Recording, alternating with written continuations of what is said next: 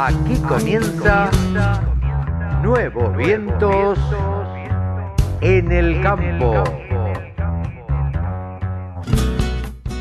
Hola, hola, hola, hola, ¿qué tal? ¿Cómo les va? Buenos días, buenas tardes, buenas noches. ¿Cómo andan del otro lado? Aquí estamos en una edición más, en este sábado 22 de febrero de 2020. 22 del 2 del 2020. Aquí estamos en una edición más de Nuevos Vientos. En el campo, por la radio del campo. Programón tenemos preparado para hoy. No te lo vayas a perder por nada, pero por nada del mundo. Vamos a estar charlando con el doctor Ricardo Capese, eh, perdón, Juan Carlos Capese. Nos va a contar acerca de una vacuna que ni se imaginan lo que va a ser, lo que va a influir en la sincronicidad del celo. Vamos a charlar con Lucas Bojnilovic, quien es el gerente de desarrollo de negocios de Escaña Argentina. También charlaremos con Huguito Castellanos desde México, con el doctor Urcía, que es el vicepresidente de FIFRA, para que nos cuente cuál es la realidad de los frigoríficos en la República Argentina, o de la industria frigorífica en la República Argentina. Y también charlaremos con Coco Capria. ¿Quién es Coco Capria? Sí, usted se acuerda, el hermano del jugador que era de Racing, me parece. Diego Capria es titular del frigorífico San Antonio que se dedica únicamente a la faena de corderos. Él nos va a contar cuál es la situación de eh, la ganadería ovina en la, en la Argentina. Ganadería que pareciera ser que el gobierno le está dando mucho impulso y mucho desarrollo. Así que, con todo esto dicho, no los entretengo más y vamos a escuchar este programón que tenemos para hoy en Nuevos Vientos en el campo por la radio del campo.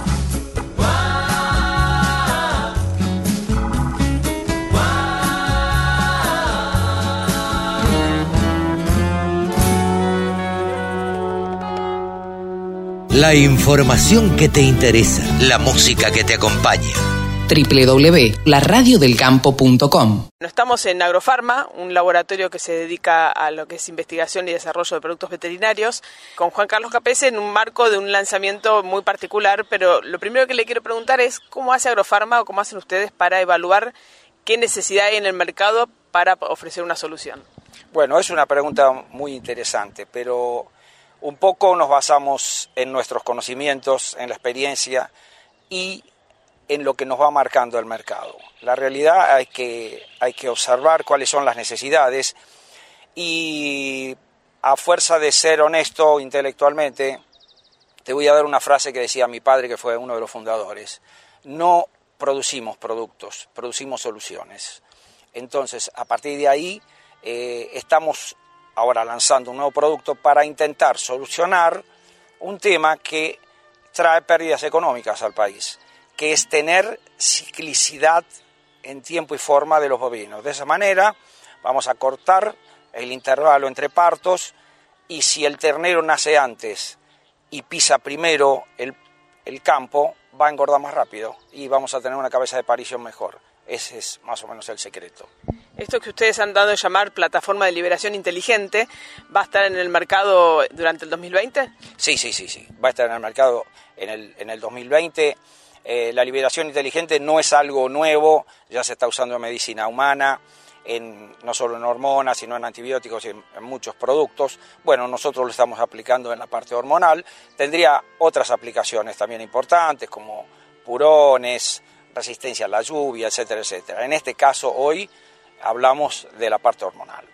¿Cuántos meses o años lleva una investigación de este tipo hasta que se llega a un producto y luego cuánto tiempo lleva la aprobación de este producto para el mercado? Bueno, es otra excelente pregunta. Mira, eh, desde que uno sueña, primero empezamos con un sueño, empezamos a chocar con los problemas, a organizar, nunca se hace con una sola cabeza, es un grupo de trabajo, pero hablando en tiempo mínimo pasa dos o tres años desde que concebimos la idea y que nos parece que va a andar, y otros dos o tres años para aprobarlo las pruebas de estabilidad, las pruebas de residuos, pruebas de eficacia, todo eso va haciendo de que eh, el tiempo vaya pasando. Y qué casualidad que este producto es para ahorrar tiempo. Pero bueno, invertimos de entrada por lo menos 5 o 6 años mínimo. Bueno, ¿y ustedes qué eh, o qué esperan del mercado respecto a este producto? ¿Que se les sea familiar o tienen que hacer como una capacitación para poder incorporarlo al mercado? No, no, no. Todos los productos tienen que tener una, una capacitación y demostrar, demostrar que el producto es útil, que es eficiente y que aporta una solución. Si aportamos una solución a los problemas que estamos eh, viendo de poca tasa de destete, poco peso de los animales en la cabeza de parición, etcétera, etcétera, entonces el producto va a correr solo. Pero lo importante es satisfacer una necesidad que creemos que hay. Solo pensamos en agro. Desde la música hasta la información. Bajate la aplicación para escucharnos en tu celu.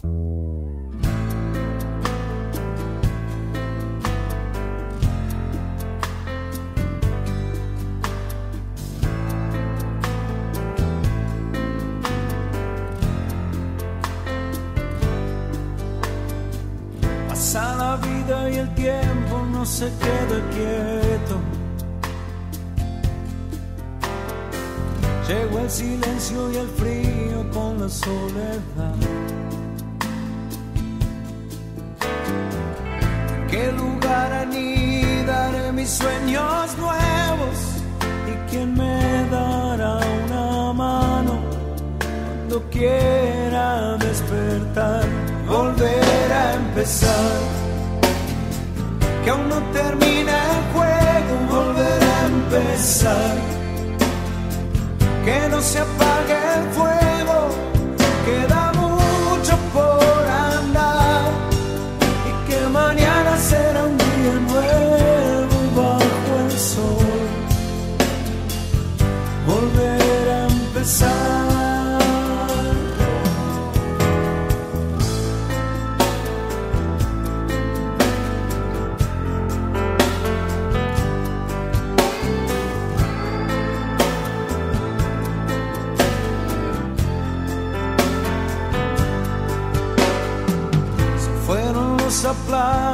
y algunos recuerdos.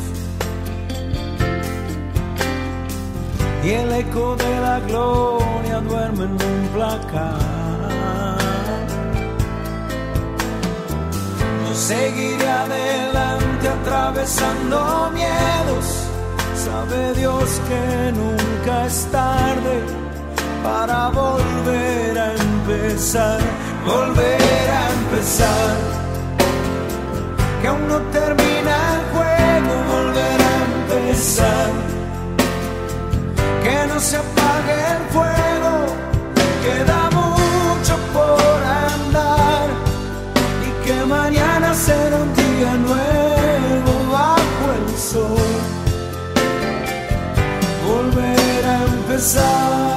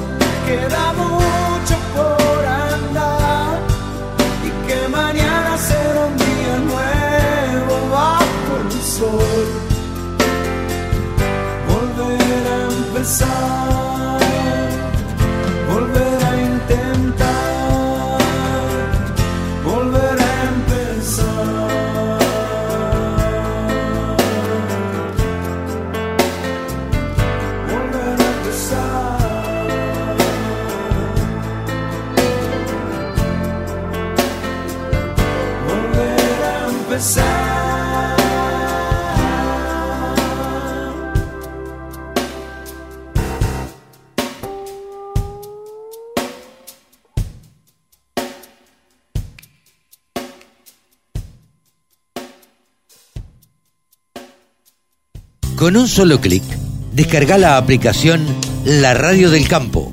Después, solo tenés que ponerte a escuchar tu radio. Ahora estamos en comunicación con Lucas Boilinovich, quien es gerente de desarrollo de negocios de Escaña Argentina. ¿Cómo estás, Lucas? Buen día. Hola, buen día, Carlos. ¿Cómo estás vos? Bien, gracias por atendernos. Y bueno, eh, sabemos que Escaña va a tener una importante participación en Expo Agro 2020. Eh, contanos un poco con qué tipo de productos va, si es que va con productos nuevos, eh, eh, la firma en esta oportunidad. Sí, por supuesto. Escaña nuevamente estará presente en, en el cuadro, en este caso en un stand de 2.100 metros cuadrados, eh, reforzando nuestra presencia en lo que es el, el agro en Argentina. En Ajá. este caso vamos a estar presentando la nueva plataforma de camiones a gas de- Ajá. en Argentina. Vamos a Ajá. estar teniendo en exposición un camión a GNC. Ajá. este, entendemos que el gas es el combustible que va a ir superando y reemplazando al diésel en los próximos años y lo que representa un, un ahorro, digamos, una reducción de costos operativos del orden del 30-35% comparado al diésel. Ajá. También en, en línea con la presentación de nuevos productos, eh, vamos a estar hablando con nuestros clientes sobre la solución del plan canje en granos, Ajá. que es una nueva, una nueva opción, una nueva forma de pago que le ofrecemos a nuestros clientes. Y también vamos a estar presentando en la nueva solución completa del camión cerealero. Bien, un, un camión listo para salir a trabajar. ok. Ahora desarrollamos cada uno de estos puntos, pero me das pie para preguntarte, a ver, uno está acostumbrado a ver un auto a gas, normalmente. Se le pone un equipo de gas en el baúl, se le refuerzan o no eh, este, los amortiguadores y eh, el camión o el auto sale a andar. En este caso también lleva tubos. Sí, por supuesto. El, el- el camión a GNC, primero, una gran diferencia. Vos recién comentabas de autos transformados Sí, para operar con gas. claro. Es un motor que nace diésel Sí, y lo adaptamos para funcionar con gas. bien. Perdón, un motor que nace nafta Sí. lo adaptamos para funcionar con gas. En este caso ya es un motor que nace dedicado para funcionar 100% con gas. Ajá. Es un motor de ciclo Otto, es decir, un motor que tiene bujías eh, y funciona con, con gas natural comprimido, del mismo gas que se carga cualquier auto en la República Argentina. Sí. Y por supuesto que vamos a empezar a ver camiones con eh, tubos en, en el lateral del, del camión, tubos similares características a los que tienen los autos eh, agentes que estamos acostumbrados a ver. Sí, eh, el otro día tuve la oportunidad de cruzar un camión eh, sin acoplado y que tenía cinco tubos este, detrás de- del conductor, digamos, por decirlo de alguna manera, detrás de la cabina. Eh, la verdad que no sé qué, qué marca era, si es que estaba adaptado o si se trata de alguno de estos camiones eh, que ya están circulando. Mira, todo lo que son, eh, eh, digamos, cada vez, cada vez más estamos viendo camiones, como vos decís, que tienen en, la parte de atrás de la cabina cuatro o cinco tubos. Esos son todos camiones transformados.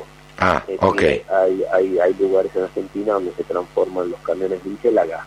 ok. En este caso son soluciones que funcionan mejor, tienen buena respuesta, pero no son motores que han nacido ya Claro. para funcionar con gas. Por lo tanto, al hacer esta adaptación, quizá estamos sacrificando un poco de vida útil del, Sí, claro. del motor. Sí, sí, sí, en claro. este caso, como son motores que nacen a gas, el desempeño, la performance y la vida útil es superior a esas transformaciones. ¿Y pueden funcionar con un combustible, eh, con gasoil o, o, o- Sí, con gasoil sería en este caso. Sí, a ver, el caso de los transformados, Sí, Eso sí, pues son motores que nacen diésel y lo que hacen es le hacen un aporte de gas y se están reemplazando una parte del diésel con gas. ok. En el, en el caso de los camiones nuestros funcionan 100% a gas. 100% a gas, o sea que en ningún momento uno lo puede pasar como, como normalmente se hacía este, con los autos, que se los pasaba a nafta este, y podían andar tanto a gas como a nafta. Estos funcionan a gas. Esa es la situación. Funcionan a gas, son 100% a gas. Bien, Eh, hablábamos del canje de cereal también, lo mencionabas al principio. ¿Ustedes van a llevar una oferta especial o lo van a tener como política comercial del año? Lo, eh, estamos trabajando en algunas soluciones, en algunas ofertas especiales para, para escuadros asociadas al plan cáncer y granos, eh, pero sí es una política que va a continuar durante todo el año eh, y esperamos que continúe por, por mucho tiempo más esta mm. posibilidad de que los productores adquieran camiones entregando granos, digamos que es una práctica habitual en otros para otro tipo de, de maquinarias, bueno, estamos incorporando esta solución a nuestro portfolio también. Bien, y hablábamos también, mencionabas, eh, aquellos camiones llave en mano para transportar cereales. Esto es decir que venden el equipo completo. Claro, es que Escaña tiene una línea de productos que le llamamos vehículos completos, en donde entregamos no solo el camión, el chasis o el tractor, sino que entregamos lo que se llama la superestructura. Por ejemplo, un camión que hace hormigón, que tiene un trompo, Así como entregamos camiones de, ese tipo, o camiones refrigerados, o camiones para minería, ahora estamos sumando a este portfolio los camiones cerealeros. Es decir, un camión que ya viene con una caja cerealera, para paquetería, para carga general, pero originalmente pensado para, para llevar cereal, de tal forma que el cliente, una vez que retire el camión de la concesionaria, ya Rosado lo puede poner a trabajar ese mismo día. Claro, sí, sí eh, hacer alguna adaptación de carrocería, contactar con un carrocero, esperar algunas semanas adicionales, costos financieros. Es decir, con esta solución, teniendo camiones en stock eh, listos para salir, una vez que el cliente confirma la operación, patente el camión y sale a trabajar. Claro. Eh, te hago una pregunta. Estamos charlando con Lucas Boinilovich, eh, quien es eh, gerente de desarrollo de negocios de Scania Argentina. Y lo que queremos saber, em, Lucas, es cómo está el mercado de camiones en la Argentina. Em, ¿Crece? ¿No crece? Em, ¿cómo, ¿Cómo se ha desarrollado en este último tiempo? Bueno, el, mercado de, camiones en Argentina no, no, no, no está exento de la, de la situación económica del, del, país y de la baja actividad económica por la cual estamos eh, atravesando. No, me imagino. El, el, mercado se ha reducido, digamos, si uno compara 2017 con 2019, se ha reducido en un 40%. Eh, el mercado habitual de, camiones pesados de Argentina estamos en torno a las 8.000 unidades y 2019 estuvo en torno a las 4.000 unidades, eh, lo cual esto es un fiel reflejo de un poco el, freno que ha tenido la actividad económica.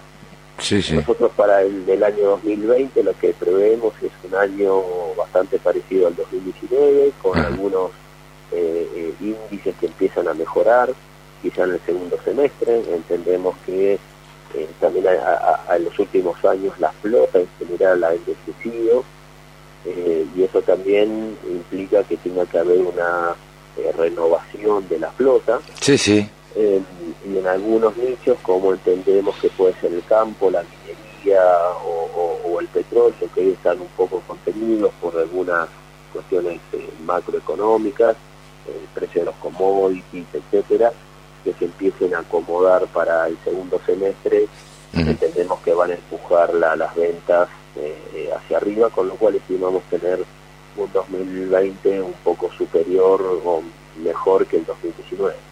Bien, eh, Lucas, por último te pregunto, eh, ¿con qué expectativas eh, van a, a, Expo Agro? Eh, ustedes normalmente cuando van a una exposición así, las expectativas cuáles son? Eh, ¿Realizar efectivas ventas, digamos, o, o, o más que nada obtener datos, este, hacer contactos y, y demás? Mira, la, la apuesta de Escaña en, en Expo Agro crece año tras año eh, ya hace varios años que venimos realizando distintos tipos de actividades en el cuadro. Una de ellas es la generación de la energía eléctrica para todo el predio. Este año vamos a tener trabajando nueve grupos electrógenos en todo el predio para alimentar el 100% de la energía de, del Coagro. Estamos con un stand de decía 2.100 metros cuadrados, vamos a estar haciendo presentaciones de nuevos productos, es decir, las expectativas son las máximas. bien. Cada vez que vamos a una de este tipo de, ferias, eh, relacionadas al agro, que es uno de los principales motores de la economía argentina, vamos con un nivel de expectativa muy alto. Normalmente nosotros Escaña no, no se ha caracterizado por eh, eh, hacer grandes operaciones comerciales en este tipo de exposiciones, sino nos dedicamos a fortalecer la relación con los clientes, hacemos actividades con clientes en, la exposición, eh, también hacemos un trabajo muy fuerte de dar a conocer nuestro producto y llegar a todas las personas que normalmente no están relacionadas al transporte, eh, para que conozcan la marca, conozcan las camiones, los camiones, darle la oportunidad a mucha gente de que se suba a un camión de última tecnología y lo pueda probar, como te decía antes, siempre con la idea muy clara de fortalecer la relación con nuestros clientes, fortalecer la relación con las instituciones, fortalecer la relación con todo el mundo del, campo, los productores, para luego a partir de eso sí generar nuevos contactos, nuevas relaciones, continuar desarrollando eh, clientes que ya, que ya están con nosotros. Y, lo más importante creo yo es, es una excelente oportunidad para escuchar a los productores, escuchar al, a los clientes y escuchar a todo el mundo que sigue alrededor de la producción agropecuaria bueno, para entender un poco cómo viene el año. Lucas, por último te pregunto eh, algo que preocupa normalmente a, los productores y a quienes van a hacer operaciones eh, en el ámbito de Expo Agro. Tema financiación. ¿Ustedes van con alguna financiación propia? Eh, ¿Se financian con los bancos? ¿Cómo, ¿Cómo se puede adquirir un camión Scania en este caso? A ver, desde el punto de vista de la financiación, que es un tema crítico en Argentina, Scania está trabajando muy activamente, tanto con los bancos para tener eh, buenas soluciones financieras a través de los, de los bancos, también con, con algunas promociones que estaremos comunicando en Expo Agro. Claro. Y eh, por otro lado, Scania está trabajando en el desarrollo de su financiera propia, eh, lo que implica eh, abrir el, juego y abrir las oportunidades a mayores y mejores condiciones de financiación para nuestros clientes. Bien. Nosotros siempre hemos sido muy muy responsables al, momento de, ofrecer soluciones a nuestros clientes, eh, en el sentido de, siempre tratamos de ofrecer eh, buenas condiciones y las mejores condiciones para, para nuestros clientes. Entendemos que esto tiene que ser una relación ganar-ganar Sí, sí. Eh, tenemos que generar relaciones a largo plazo y tenemos que proponerle buenos negocios a nuestros clientes. Es por esta razón que la financiera de Escaña nos va a abrir la posibilidad de eh, eh, empezar a conversar con nuestros clientes en, en otros, con otras opciones, siempre tratando de hacer muy buenos negocios para ellos. Lucas, te agradecemos esta comunicación con la Radio del Campo. Obviamente nos estaremos viendo allí en Expo Agro y bueno, y desde ya a disposición como siempre. Bueno, muchas gracias a vos por el llamado y déjame invitarte, invitar a toda la audiencia que nos visite en el stand de Expo Agro, ya sea para ver un camión, ver un grupo electrógeno, simplemente tomar un café con nosotros y poder conversar y, poder conversar y pasar el, el momento. ¿Cómo no? Muchas gracias por el llamado. Por favor, muchísimas gracias a ustedes y el mejor de los éxitos allí en Expo Agro. Un saludo grande. Y los esperamos. Lucas Boilinovich, gerente de desarrollo de negocios de Scania Argentina. Escucha la radio del campo en tu celular. Bájate la aplicación. Es re fácil.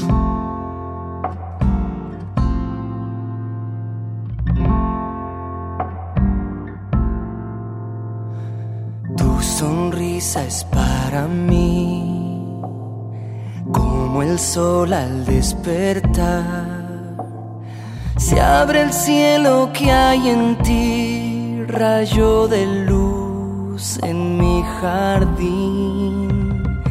Tu mirada ese cristal donde puedo descubrir cuando es verdadero amor, queda nada por decir. Y por ti lo doy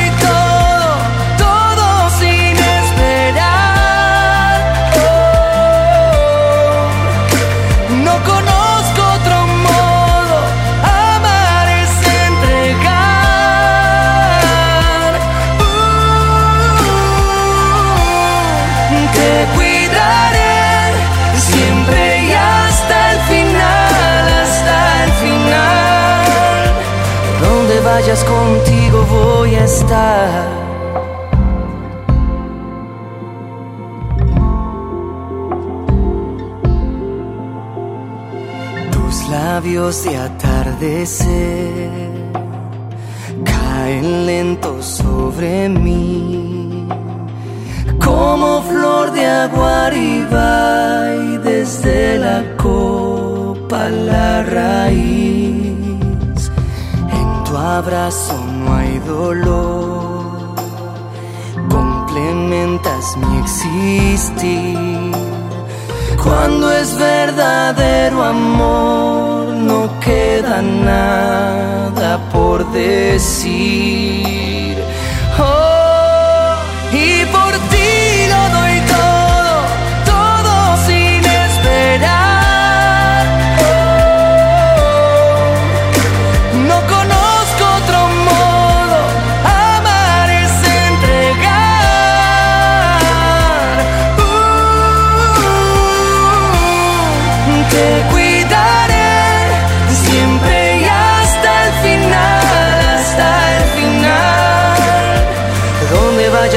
Contigo voy a estar, voy a estar, voy a estar.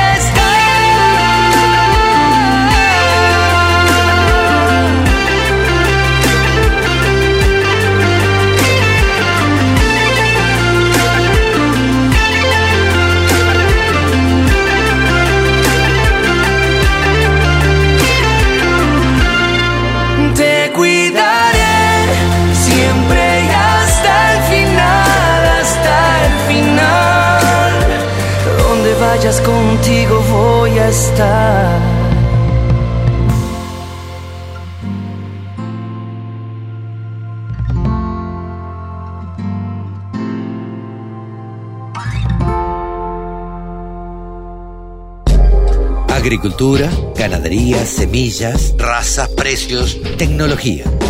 Toda la información en la radiodelcampo.com.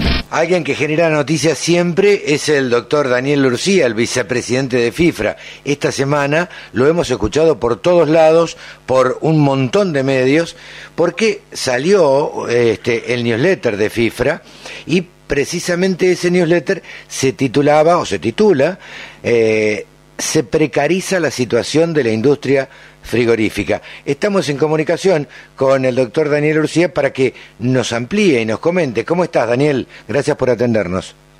¿Qué tal, Carlos? ¿Cómo estás? Buenos días. Bueno, muchas gracias por la, por la presentación. Las noticias las genera FIFRA, soy el vocero, nada más. Bueno, vicepresidente de FIFRA, titular de AFIC, este, la verdad es que eh, siempre sos una persona que está dentro del de, el movimiento o de, de, lo que tiene que ver con la carne. Sos un tipo que se mete en muchos lugares tratando de mejorar siempre la industria y tratando de favorecer el, este mercado que tantos ingresos le genera a la Argentina. Pero ¿por qué específicamente en este editorial decías y manifestabas que se precariza la situación de la industria frigorífica?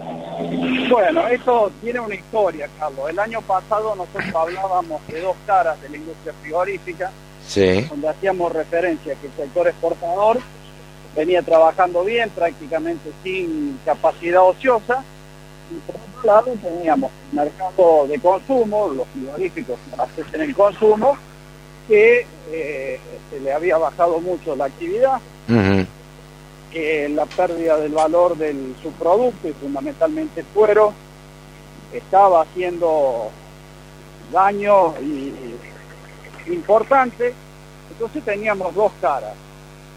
A fines de año se complica el sector exportador con una renegociación de contratos por parte de los importadores chinos Ajá. y termina de venir a prácticamente paralizar las operaciones comerciales la aparición del coronavirus, sí. las medidas preventivas que tiene que tomar China para evitar que ese virus se propague, que han llevado a que prácticamente no haya actividad en China. Claro. Hay gente para para recibir o, sí, los, los retirar las cargas de los, de los puertos. eh, y después toda la parte comercial. Ante esta situación, de, Daniel, ¿qué, qué, qué medidas están tomando ustedes de la industria? Porque entiendo que el coronavirus se dio en una fecha muy específica. Con los embarques que habían salido, por ejemplo, ¿qué, qué sucedió? ¿A dónde fueron a parar? ¿Llegaron a China? ¿Están este, enfriados? ¿Cómo, cómo, es esta situación? Bueno, la, la casística realmente es, es, muy grande. Tenés contenedores que pudieron bajarse en China y que están conectados a frío, estacionados en puertos. Sí. Contenedores que se ubicaron en puertos distintos porque sabían que al arribo no iba a haber capacidad de descarga. Cargas que se cancelaron en el transcurso del viaje y que o se consiguió un redestino o se está en búsqueda de un redestino de esa carga. Claro. Eh, cargas que se anularon y que ni siquiera salieron, que hoy están en, en las cámaras de frío, de acá. sean propias o depósitos de frío de terceros que uno está pagando para, para que guarden esta mercadería, Uh -huh. más toda la producción que uno eh, tiene preparada, Uh -huh. porque como el problema comenzó en noviembre de la renegociación, y para evitar, la industria frigorífica es muy particular, Sí, sí. porque es una industria de escala.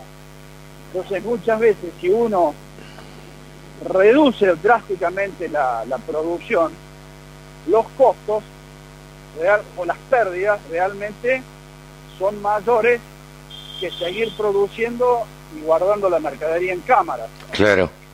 Lo que pasa es que todo eso depende de qué espalda financiera vos tengas. Sí, sí, claro. Uno está pendiente permanentemente de lo que vende y de lo que compra y de lo que cobra. Por lo tanto, si se lo tiene que quedar eh, en una cámara, el costo es mayor y bueno, y este y el dinero no entra. Tenés para seguir comprando. Claro, seguro, seguro. Eh, ahora, eh, ante esta situación que se da puntual y que imagino que todos los frigoríficos y quienes, quienes tenían ya despachadas las cargas y tuvieron que venderlas, venderlas a otro destino y demás. ¿Cómo sigue de acá para adelante? Bueno, a ver, eh, va a seguir en función de cómo evolucione la situación sanitaria en, en China. Hoy por hoy se ha reducido la, la, la comercialización, yo Sí. diría que estará en un, entre un 10 y un 20% del ritmo que traía al mes de octubre, noviembre. Sí, se están buscando retomar algunos mercados eh, que antes se, pa- se participaba con mayor habitualidad, como puede ser Chile, como puede ser Israel.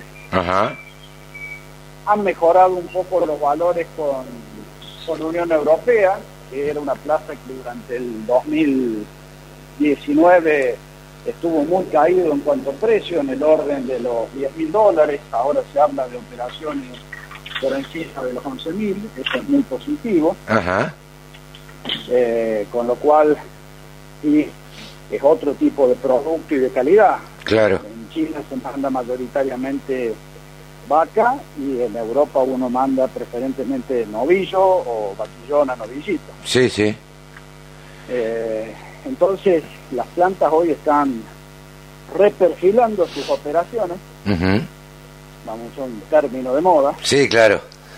y, y bueno, Eh, eh, y viendo cómo se y ni bien China recupere, se va a retomar la actividad, la actividad comercial y se colocará la mercadería que está producida. Seguramente, y así ha de ser, pero lo que sucede es que no se ve un pronto reacomodamiento de China. Por otra parte, la pregunta ahora es, eh, ¿qué, qué, eh, han tenido de parte del Estado eh, la parte frigorífica o la parte comercial? ¿Ustedes han tenido contacto? ¿El Estado qué dice ante esta situación? A ver, tenemos contacto, hay diálogo permanente, hay preocupación. eh, ahora creo que eh, todavía para buscar soluciones puntuales no hay eh, canales este, inmediatos, te diría. Ajá. Tenemos, estamos en, en- en- en situación de, de evaluación, diría yo, de seguimiento.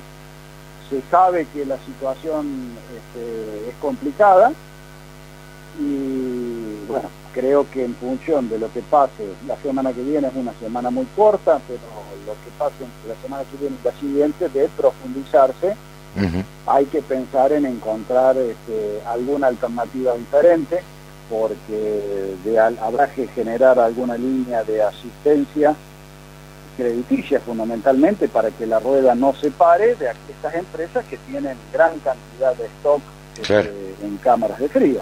Claro. Y, O generar, generar una solución para ese stock, que va a haber que salir a colocarlo eh, a pérdida en otros mercados, que puede llegar a ser este, la, la quita de retenciones para esa producción. Claro, claro. Eh, has tenido una importante participación, o por lo menos una activa participación, en la mesa de las carnes.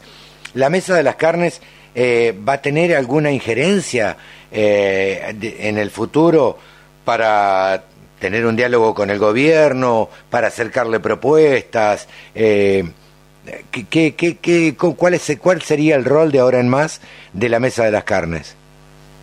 Bueno, a ver, nosotros, la, la- la mesa es un foro privado Sí. que, que comenzamos a reunirnos en el año 2015, que tuvo un gran protagonismo y que por allí un poco se hasta se, se habla de la mesa de la carne de Macri, porque Sí. Macri recibió a la mesa en muchas oportunidades, entonces por eso por allí este, tuvo una trascendencia política. Claro, pero yo recuerdo cuando fue creada, Daniel, eh, esto se creó, me parece, la primera reunión en una exposición rural de Palermo, donde no había ninguna participación política. se presentó en sociedad Claro. en la exposición de Palermo del año 2015, Claro. correcto, tu memoria no falla, eh, pero se presentó en sociedad. Sí. La- la- las reuniones entre las entidades privadas eh, comenzó bastante antes de eso y, y por eso es que nosotros continuamos reuniéndonos. La- el objetivo de la mesa es eh, coordinar propuestas para luego trabajar en conjunto con los sectores públicos para que logremos cambiar el- el- la realidad o el entorno de negocio para que sea más provechoso para el sector productivo como para el Estado argentino. Claro, totalmente. Es una, una conjunción de esfuerzos para que nos vaya a todos bien. Pero seguro, seguro, y, y al gobierno también, precisamente. Ahora, eh, el gobierno, ustedes si han tenido contactos, te pregunto, ¿el gobierno qué dice de la mesa de las carnes? ¿Sabe de la existencia, supongo? Eh, esto, como vos decías hace un ratito, la mesa de las carnes de Macri, Macri, la verdad, o el gobierno anterior, tuvo una importante participación en la mesa de las carnes. Es más, se reunía periódicamente y, y asistía el presidente. Eh, entiendo que ahora eh, ni el presidente ni el ministro de Agricultura eh, eh, toman contacto con ustedes con la mesa de las carnes. A ver, tenemos contacto, tenemos diálogo. Y te hago una corrección. Sí, Eh, el gobierno anterior no tuvo importante participación en la mesa. ajá, El gobierno anterior le generó un espacio a la mesa, porque la- el contenido de la mesa lo genera la mesa. Sí, claro. El gobierno. Sí, sí, tengo entendido que incluso cada reunión que iban a tener con el presidente eh, o, o con quien sea, había una reunión previa para ver el temario de las cosas que se iban a tratar y demás. Por eso, que- eh, pero ¿qué se hacía? La mesa genera su, su agenda, genera su, su problemática y la comparte con, con las autoridades. Habrá temas que tendrán mayor tratamiento, temas que serán menos. En las reuniones con el sector público vos escuchás, vos tenés una óptica, una posición sobre algún tema, cuando te sentás con tu interlocutor, empezás a escuchar la visión y la problemática que está del otro lado. Claro, Entonces, en esa interacción lo que se busca es generar eh, acciones que tiendan a satisfacer las dos necesidades. claro, Eh, porque cuando, a ver, cuando nosotros hablamos de la presión impositiva que tenemos en todo el sector y la situación de, de marginalidad o de operadores este, que no cumplen las condiciones, eso nos afecta a todos. Sí, sí. Le afecta al sector formalizado y le afecta al Estado. Sí, sí, claramente. Y le afecta al consumidor. En última instancia, sí. Porque... El consumidor recibe productos sin las debidas condiciones higiénico-sanitarias y, y, precariza a, a, los trabajadores porque viene de un lugar donde el trabajador eh, no está formalizado, que después ese consumidor tiene que pagar en atenciones de salud, jubilación. Sí, claro, claro. Eh, Daniel... A ver, yo compro barato hoy porque no pago impuestos y me sale para el futuro. Sí, sí, totalmente, porque no tengo sanidad, por un montón de cosas. Daniel, te pregunto, ¿cómo ves el año 2020 para la industria frigorífica, para las carnes en general? Te contesto para cerrarte el capítulo anterior. Sí. Eh, desde la mesa se están este, generando reuniones con distintos funcionarios que seguramente se van a ir dando los próximos meses claro. para comenzar a realizar ese, ese, ese trabajo que, que, te comentaba. Bien. ¿Qué va a pasar en el 2020? Seguramente un primer trimestre con una actividad bastante menor a la que veníamos acostumbrados en el 2019. Uh -huh. El segundo semestre del 2019 todas las faenas fueron las mejores de la última década. Claro. Eso en el, en el newsletter de, de FIFA, el trabajo de Agroideas, que así lo demuestra. Totalmente, sí.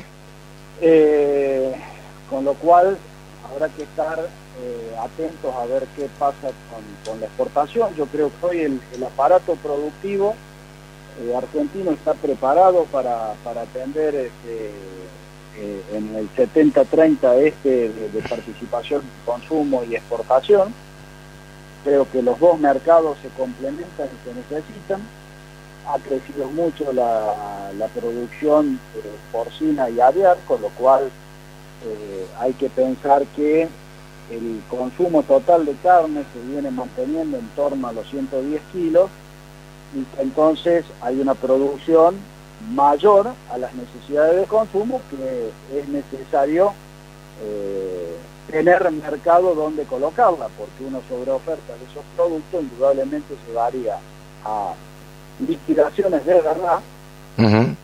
no liquidaciones, pseudo liquidaciones como se vino hablando el año pasado, el anterior, porque se hacía referencia solamente por la faena de, de hembras que se estaba en liquidación y no es el único factor que desencadena una liquidación, pero sí los bajos precios podrían generar liquidación de stock, que eso te impacta a futuro uh -huh. con precios caros por falta de productos. ¿Qué es lo que pasó con la gran liquidación vacuna 2008-2009? Precios caros 2011-2012. Claro.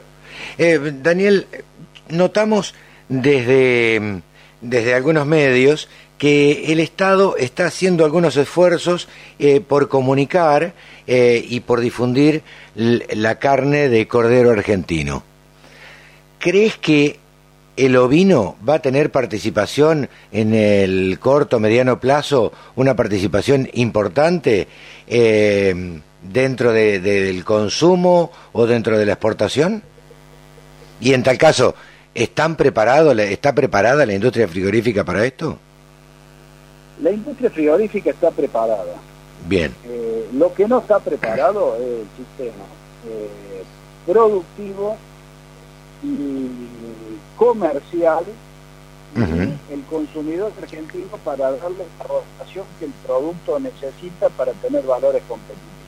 No, está claro que, que el, el, consumidor argentino no está acostumbrado a ir a Doña Rosa a pedir milanesas eh, de cordero en una carnicería. El carnicero... Entonces, pero entonces, Carlos, tenemos que entender que el, el, el circuito comercial de mm. cualquier alimento sí. necesita abastecimiento constante y rotación de productos. Claro. El, sí, sí. Entonces, cuando no tenemos un producto constante a lo largo de todo el año, se complica.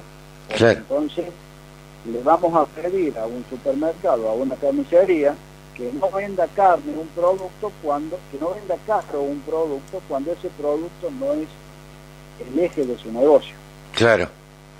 Eh, Daniel, la verdad que claro, como siempre, te agradecemos esta comunicación con la Radio del Campo y bueno, eh, queríamos tener la impresión tuya porque, mm, ya, como decíamos al principio, has charlado con muchos medios, no queríamos ser menos tampoco, este, de tenerte en los micrófonos de la Radio del Campo. No, al contrario, eh, para mí es un honor que, desde la radio del campo me, estén convocando y, obviamente creo que es importante poder difundir nuestras nuestras ideas a través del medio de ustedes porque tienen una audiencia muy importante. Así es, así es. Daniel, un gran abrazo y eh, nos estaremos viendo en cualquier momento. Abrazo, Carlos, será hasta la próxima. Vicepresidente de FIFRA, Daniel Urcía, en los micrófonos de la Radio del Campo www.laradiodelcampo.com. La radio que te acompaña a las 24 horas.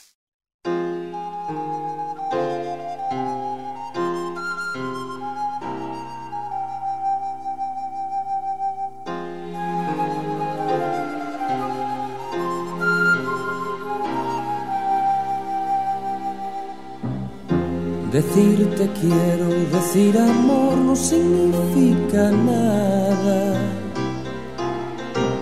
Las palabras sinceras, las que tienen valor, son las que salen del alma.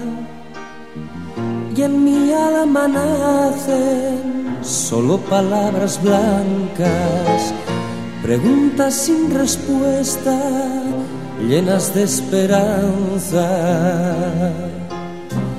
Un amor como el mío no se puede ahogar como una piedra en un río. Un amor como el mío no se puede acabar ni estando lejos te olvido. Y no se puede quemar porque está hecho de fuego. Ni perder ni ganar porque este amor no es un juego sueños que son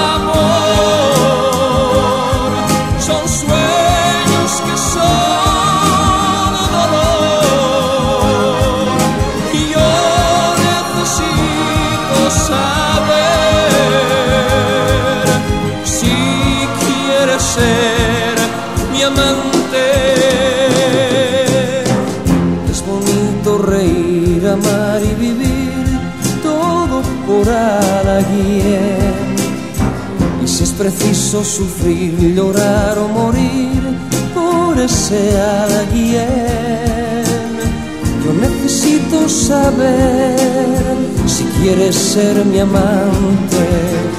Yo necesito saber si quieres ser mi amante.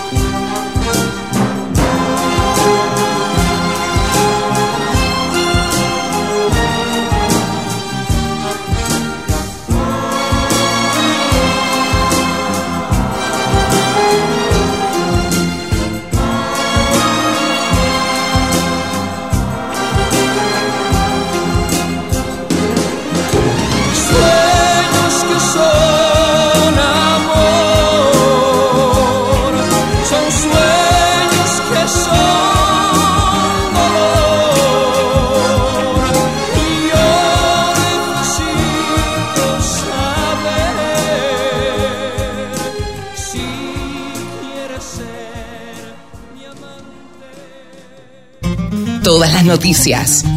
Toda la información. La radiodelcampo.com. Bien, y ahora estamos comunicados con nuestro referente mexicano, directo de Córdoba a México. Estamos en comunicación con Hugo Castellano. ¿Cómo te va, Huguito? ¿Qué tal, Carlos? El gusto de saludarte, de saludar a la radio del campo, acá en Guadalajara con un calor anticipado, eh, es habitual para esta época del año, recién empieza el calor un poco más fuerte a fines de marzo, principios de abril, pero este, un sistema que hay sobre el Golfo de México ha impulsado temperaturas algo más altas de lo habitual en Guadalajara, pero todo muy bien, empezando este 2020 muy bien y con bastantes novedades.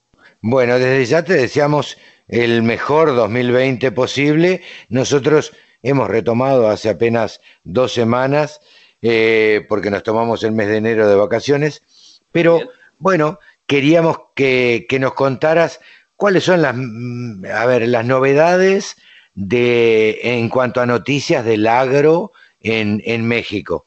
Bueno, mira, hay una, hay una que es muy importante, que es muy significativa. La hemos anticipado a lo largo del año pasado pero eh, en rigor de verdad lo que hay que decir es que eh, ya está en vigencia. Jalisco, lo, hemos comentado en alguna otra oportunidad, es un estado líder en producción agroalimentaria, en distintos productos, eh, se destaca tanto en la actividad agrícola como en lo pecuario, y el año pasado ya se estaba desarrollando el marco para una ley una ley agroalimentaria. El estado de Jalisco, desde eh, comienzos de este 2020, Carlos, es el primer estado en todo México que cuenta con una herramienta legal de estas características, una ley integralmente agroalimentaria. ¿De qué se trata esto? Bueno, Eso te iba a preguntar, a ver, ¿en qué afecta a los productores agropecuarios? ¿En qué los beneficia en tal caso? Eh, y, y en qué cambia la producción? Claro, es una norma que va a regular eh, a la actividad agroalimentaria, pero fundamentalmente desde el enfoque de la calidad de lo que se está consumiendo. Los productores eh, van a poder garantizar de una manera integral que cada uno de sus productos cumpla. Fundamentalmente, Carlos, con, temas que son muy importantes y de los que se viene hablando a nivel internacional y mucho, como son la sanidad, la inocuidad y la calidad agroalimentaria insisto, eso es un precedente para México, es el único de los 32 estados mexicanos que eh, tiene una ley eh, y además eh, le da o le otorga a Jalisco un marco de pionero con una ley que se preocupa precisamente con los diferentes estándares de calidad. Entonces, la idea es trabajar y desarrollar acciones directas, abarcativas generales sobre estos tres elementos, inocuidad, sanidad y calidad. Lo que va a permitir la ley, Carlos, es que muchos de los productos que eh, están en el mercado actual y que no cumplían con estos parámetros, eh, van a tener eh, que mejorar, incorporar determinados elementos para alcanzar estándares que requieren el mercado local es un beneficio obvio y lógico, pero también para alcanzar los estándares que tienen eh, Canadá, Estados Unidos, Nueva Zelanda, que son eh, pioneras en el sector agroalimentario y que además tienen un fuerte lazo comercial eh, con Jalisco. Eso te iba a decir, o sea, esto va a beneficiar también la exportación de lo que se produzca en México. Mira, a nivel general México ha tenido una tarea eh, en materia sanitaria muy interesante en los últimos, yo te diría que 15 años.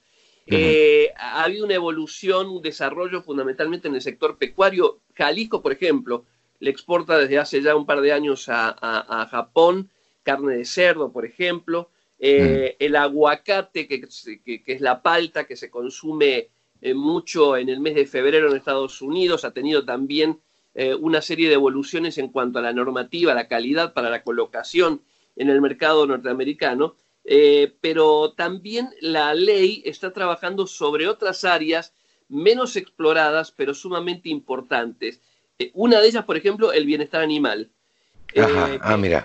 sí, es, es, un tema del que yo conozco incluso desde Argentina desde hace ya muchos años, en el que se está trabajando este, desde hace bastante ya tiempo, un par de décadas, pero eh, muy lentamente en diferentes regiones del mundo. Eh, también está el tema del el fomento a la responsabilidad social, es decir, el involucramiento productivo desde lo social El tema sustentable, que no es menor, es clave, que involucra buenas prácticas, mejorar la calidad, insisto, integral de todo lo producido, no solamente en el trabajo desde el campo, sino en el procesamiento y el agregado de valor del producto, y también la salud ambiental, teniendo en cuenta, eh, Carlos, que hay un impacto interesante sobre este último punto. Este es el año de la sanidad vegetal, y aquí también la ley eh, abarca lo, central para cuidar y normativizar todas estas cuestiones, generando un propósito eh, muy claro que es el de la marca Jalisco. La marca Jalisco potencia de alguna manera la posibilidad de colocación eh, y referencia de Jalisco como líder productor de alimentos a nivel internacional en otros mercados, los que hay y los que se están buscando. Claro, pero lo que te pregunto, Hugo, es si esta ley que vos comentabas, eh, que ha sido, que se ha generado en Jalisco, después entiendo que va a tener una repercusión a nivel nacional en todo México, porque van a tener que igualar para arriba, digamos, todas las, las demás eh, regiones productivas. Sí, Jalisco tiene justamente em, eh, tiene un, marco que hace que eh, otros estados eh, van a seguir muy de cerca lo que ocurra aquí con, el desarrollo. De esta. Es, una ley que podríamos determinar de flamante, Carlos. Tiene poco más de un mes de vigencia. Se están diseñando algunos aspectos estructurales vinculados al tema calidad, calidad y sanidad. Eh, pero hay otro elemento importante que es que esto potencia cosas como, por ejemplo, la capacidad de infraestructura de Jalisco en general a nivel portuario y a nivel aeroportuario. Eh, ha habido una fuerte inversión hace un par de semanas en el Aeropuerto Internacional de Guadalajara para poder colocar productos frescos en el sudeste asiático, algo que ya se venía dando. Ahora, esta ley lo que va a hacer es generar un marco eh, más firme, eh, más claro, más estandarizado, si se quiere, para poder seguir avanzando en ese sentido que otros estados eh, equiparen esa, e, esa calidad en, materia legislativa y también lograr el impulso de que lo que se produce en otros lugares del país también cumpla con esos requisitos. En esto lo central es eh, la situación de Jalisco como pionero en, en, esta ley agroalimentaria muy importante que va a dar mucho impulso a distintos productos, los, los básicos, están los berries, está este, el tema del aguacate que te mencionaba. Hay un montón de productos que están saliendo a mercados, no solamente Estados Unidos y Canadá, eh, con la reciente ratificación del TEMEX, sino que se están ah, diversificando y abriendo otras oportunidades comerciales. Hugo, ¿crees que se pueden llegar con el cambio de gobierno eh, en, los dos países, se pueden llegar a incrementar eh, las relaciones comerciales? podría darse esa situación. El, tratado que se ha ratificado en estas últimas horas tiene un carácter un poco más eh, atemporal, si se quiere.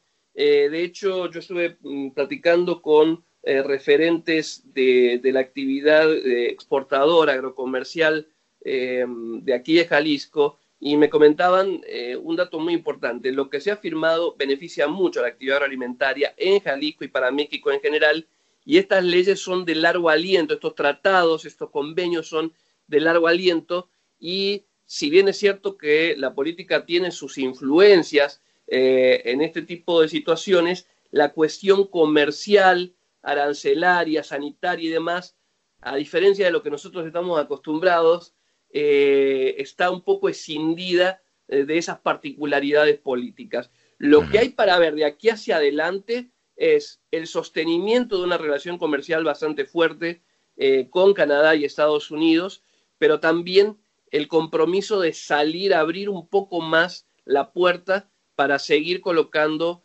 eh, productos en, otros lugares como el sudeste asiático. Incluso te, puedo adelantar algo más. La India es un mercado que Jalisco lo está mirando de manera muy particular y eh, va a haber una misión comercial en las próximas semanas hacia allá que va a definir un poco también las capacidades, las potencialidades y el volumen que se va a trabajar en materia de posibles acuerdos comerciales. Imagino que los mm, ahí los contratos y los negocios que se hacen tienen un volúmenes sumamente importantes por la cantidad de población que tiene la India, ¿no? Sí, y además el tema India es eh, interesante por el poder adquisitivo que ha aumentado en promedio en la población en las últimas dos décadas y entonces ese, e, e, ese mercado eh, es muy atractivo, es muy interesante y Jalisco está teniendo la capacidad, la infraestructura y ahora una importantísima ley eh, de, mucho peso, de mucho beneficio productivo para poder precisamente involucrarse en esos nuevos mercados, más allá de la colocación ya tradicional, histórica, por un hecho geográfico y demás, con Estados Unidos y con Canadá. Huguito, la verdad que siempre es interesante charlar con vos. Eh, seguiremos charlando en 15 días para ver qué novedades se producen eh, y por ahí para dentro de 15 días charlamos un poco el tema, a ver cómo los afecta, si es que los afecta, el tema del coronavirus que se habla en todo el mundo, esto que está afectando tanto a China. Supongo que en algunos casos estarán viéndose afectados los mexicanos y en otros no tanto, como la Argentina también. En una sola línea te digo que hay mucha, mucha alerta, mucha alerta fundamentalmente en materia sanitaria para cuidar eventualmente lo que está pasando precisamente en China. Bien, Hugo, te deseamos muy buena semana y nos despedimos hasta la próxima. Estamos en contacto y gracias como siempre a la radio del campo informando todo lo que pasa en la actividad alimentaria, no solamente en Argentina, sino en el resto del mundo. Un gran abrazo al periodista cordobés radicado en México, Hugo Castellanos. Te mando un gran abrazo, Huguito. Saludos. Abrazo, gracias.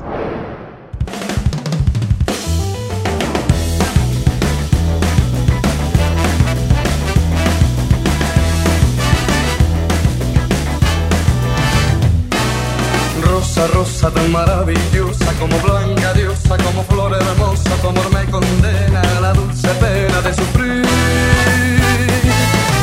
rosa, dame de tu boca esa furia loca que mi amor provoca, que me causa llanto por quererte tanto solo a ti. Ay, rosa, rosa, pide lo que quieras, pero nunca pidas que mi amor se muera si algo ha de morir. Moriré yo por ti. Ay, rosa, rosa, pide lo que quieras, pero nunca pidas que mi amor se muera si algo ha de morir. Moriré yo por ti.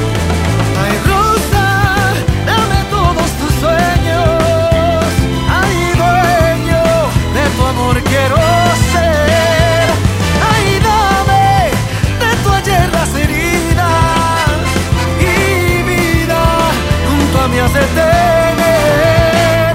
Ay, rosa, rosa, eres orgullosa y sin contemplarme tu fe se destroza mientras tanto yo agonizo por ti.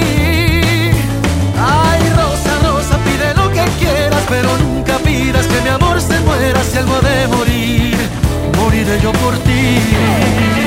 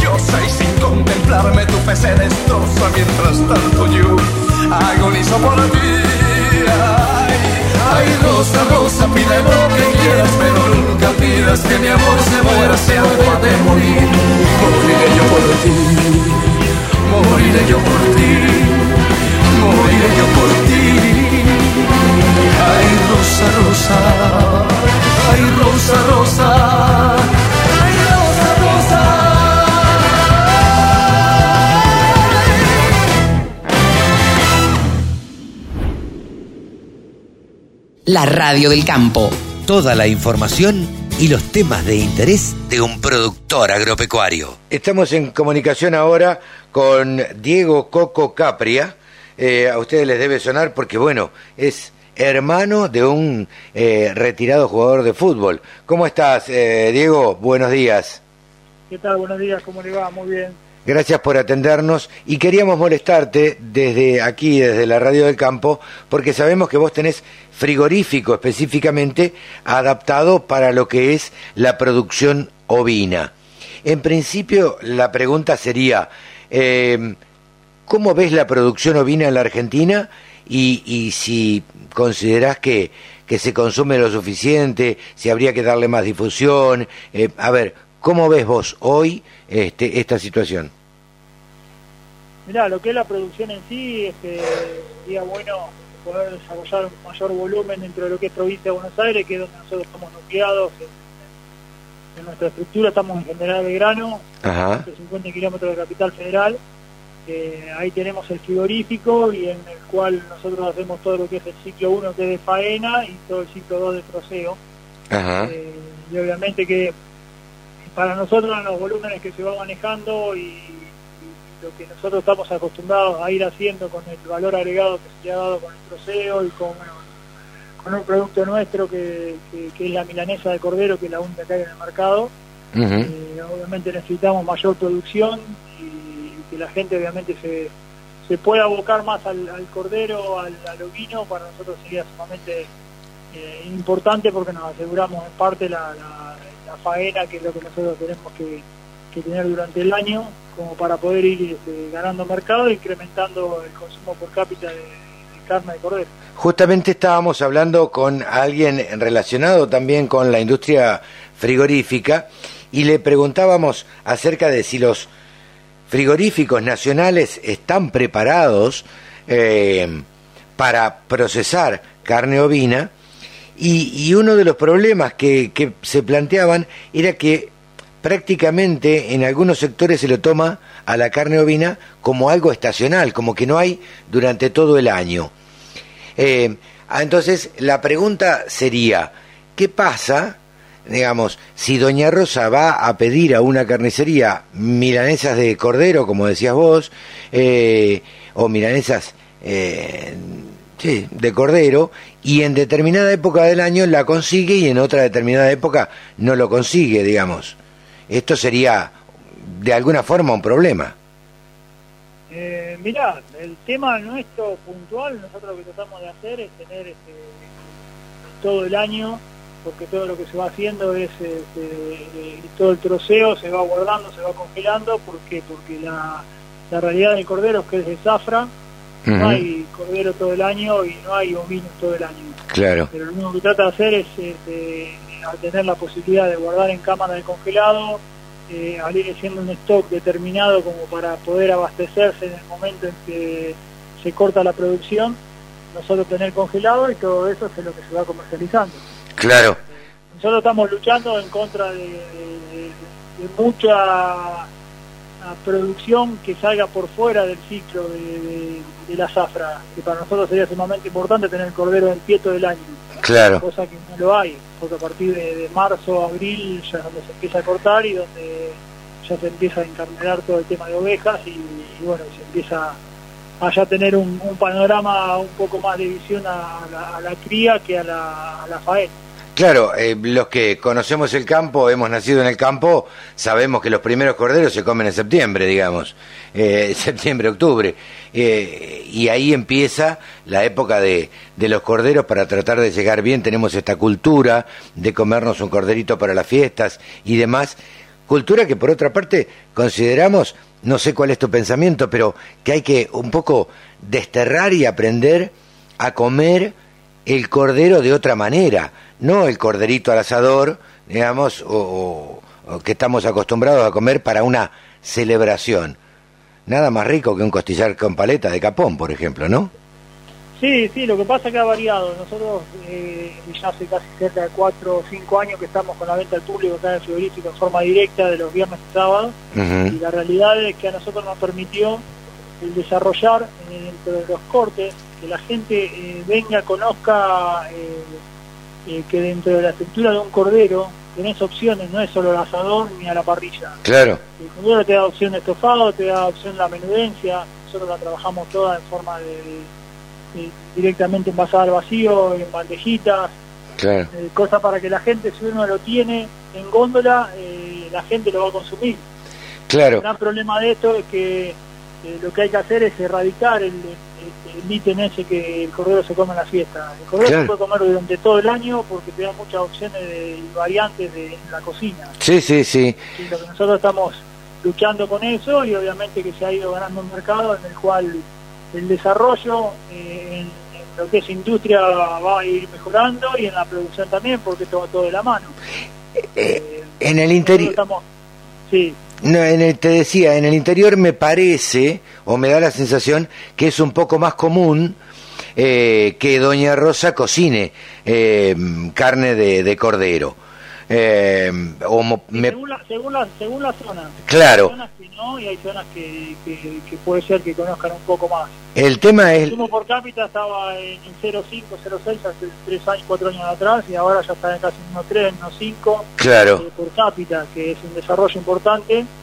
Y el tema está en que la difusión que, que le ha dado parte del Ministerio de Agricultura eh, con toda la gente que, que está de Raúl Errázuriz, Sí, sí. bueno, todo un grupo armado en todo lo que es caprinos y ovinos, eh, realmente se ha dado eh, eh, mucha importancia al poder desarrollar y, enfocarse en la carne ovina como una como una carne complementaria a la del vacuno, la del cerdo y a la del pollo, que obviamente tienen otro volumen en, relación a lo que nosotros estamos haciendo. totalmente, totalmente. ¿Crees que, que finalmente en algún tiempo va a ser un plato común en, en la mesa de los argentinos? ¿Te parece?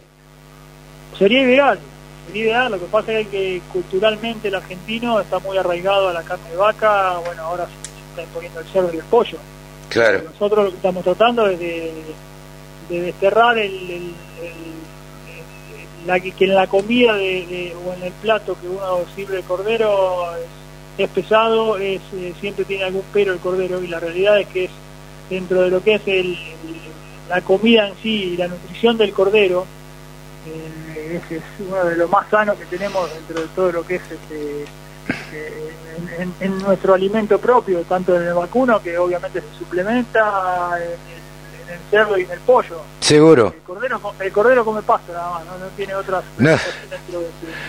Cosas dentro, de su, dentro de su alimentación. Totalmente, totalmente. Siempre son criados a campo. Eh, ¿Crees que el problema está tal vez en los grandes centros urbanos donde no eh, el carnicero también mm, no se acostumbra a, a vender un corte de cordero, no está acostumbrado, entonces este, tampoco lo ofrece, tampoco lo tiene bien presentado o no sabe cómo presentarlo este, en su mostrador?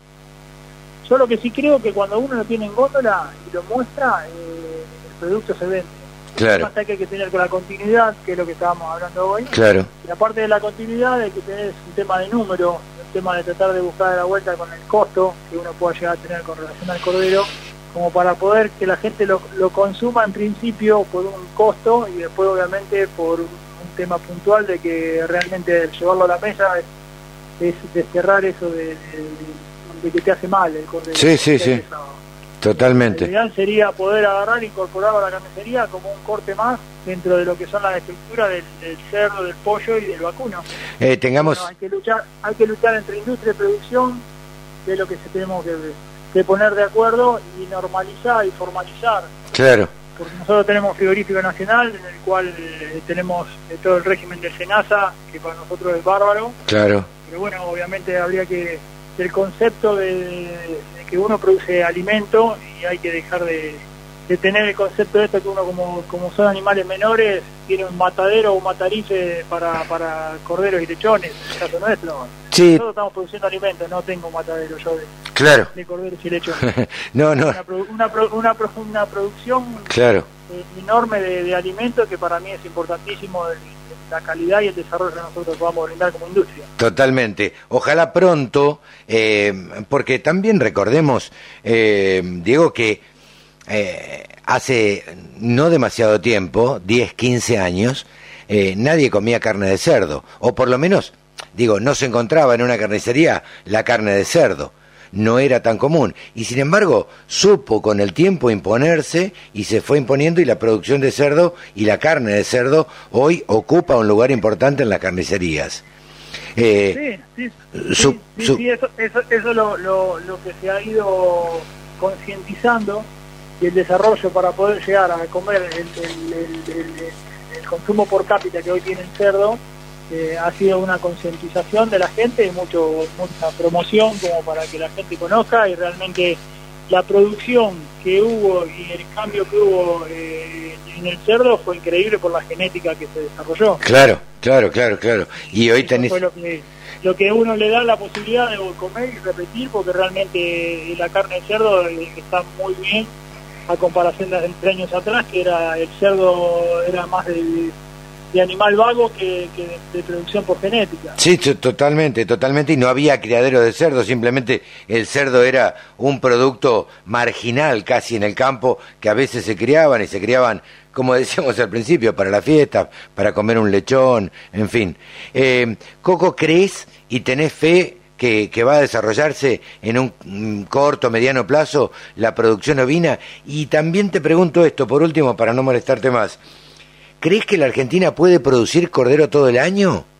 Porque teniendo una extensión tan grande como digo, desde la Patagonia hasta Corrientes o Formosa, donde también se producen ovinos, eh, ¿podríamos tener una producción todo el año este, y abastecer el mercado todo el año? Sí, sí, sí, sí. Si realmente sentamos las bases bien este, eh, fijas y que, y que dentro de lo que es la parte de industria, comercializadora y producción, eh, nos pongamos de acuerdo, obviamente que sí.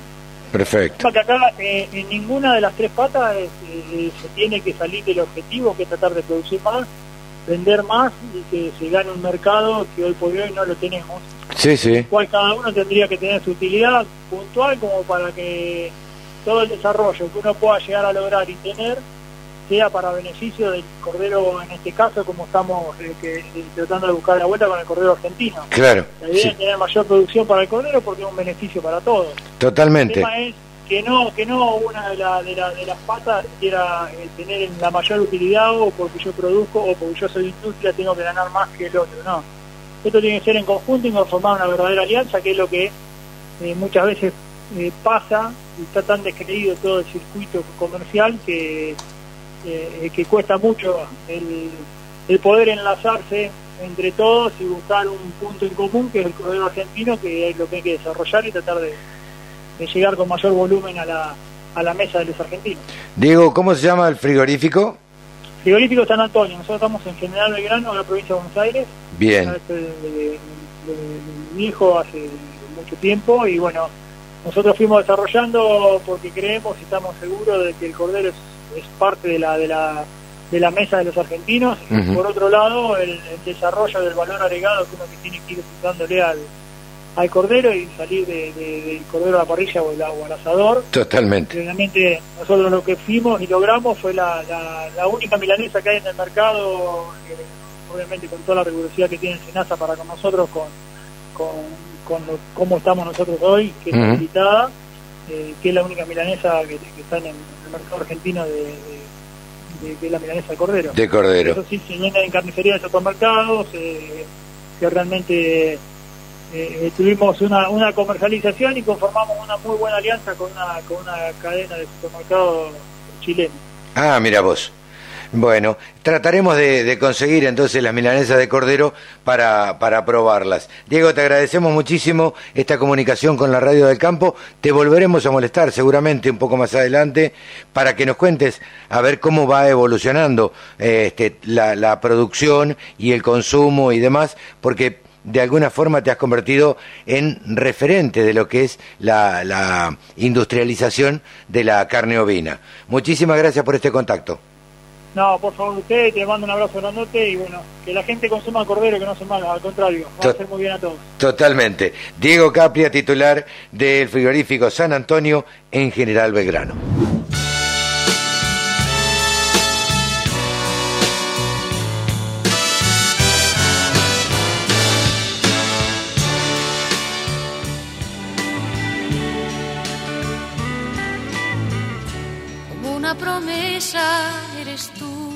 Eres tú, como una mañana de verano, como una sonrisa eres tú, eres tú, así, así, eres tú, toda mi esperanza eres tú, eres tú, como lluvia fresca en mis manos, fuerte brisa eres tú, eres tú,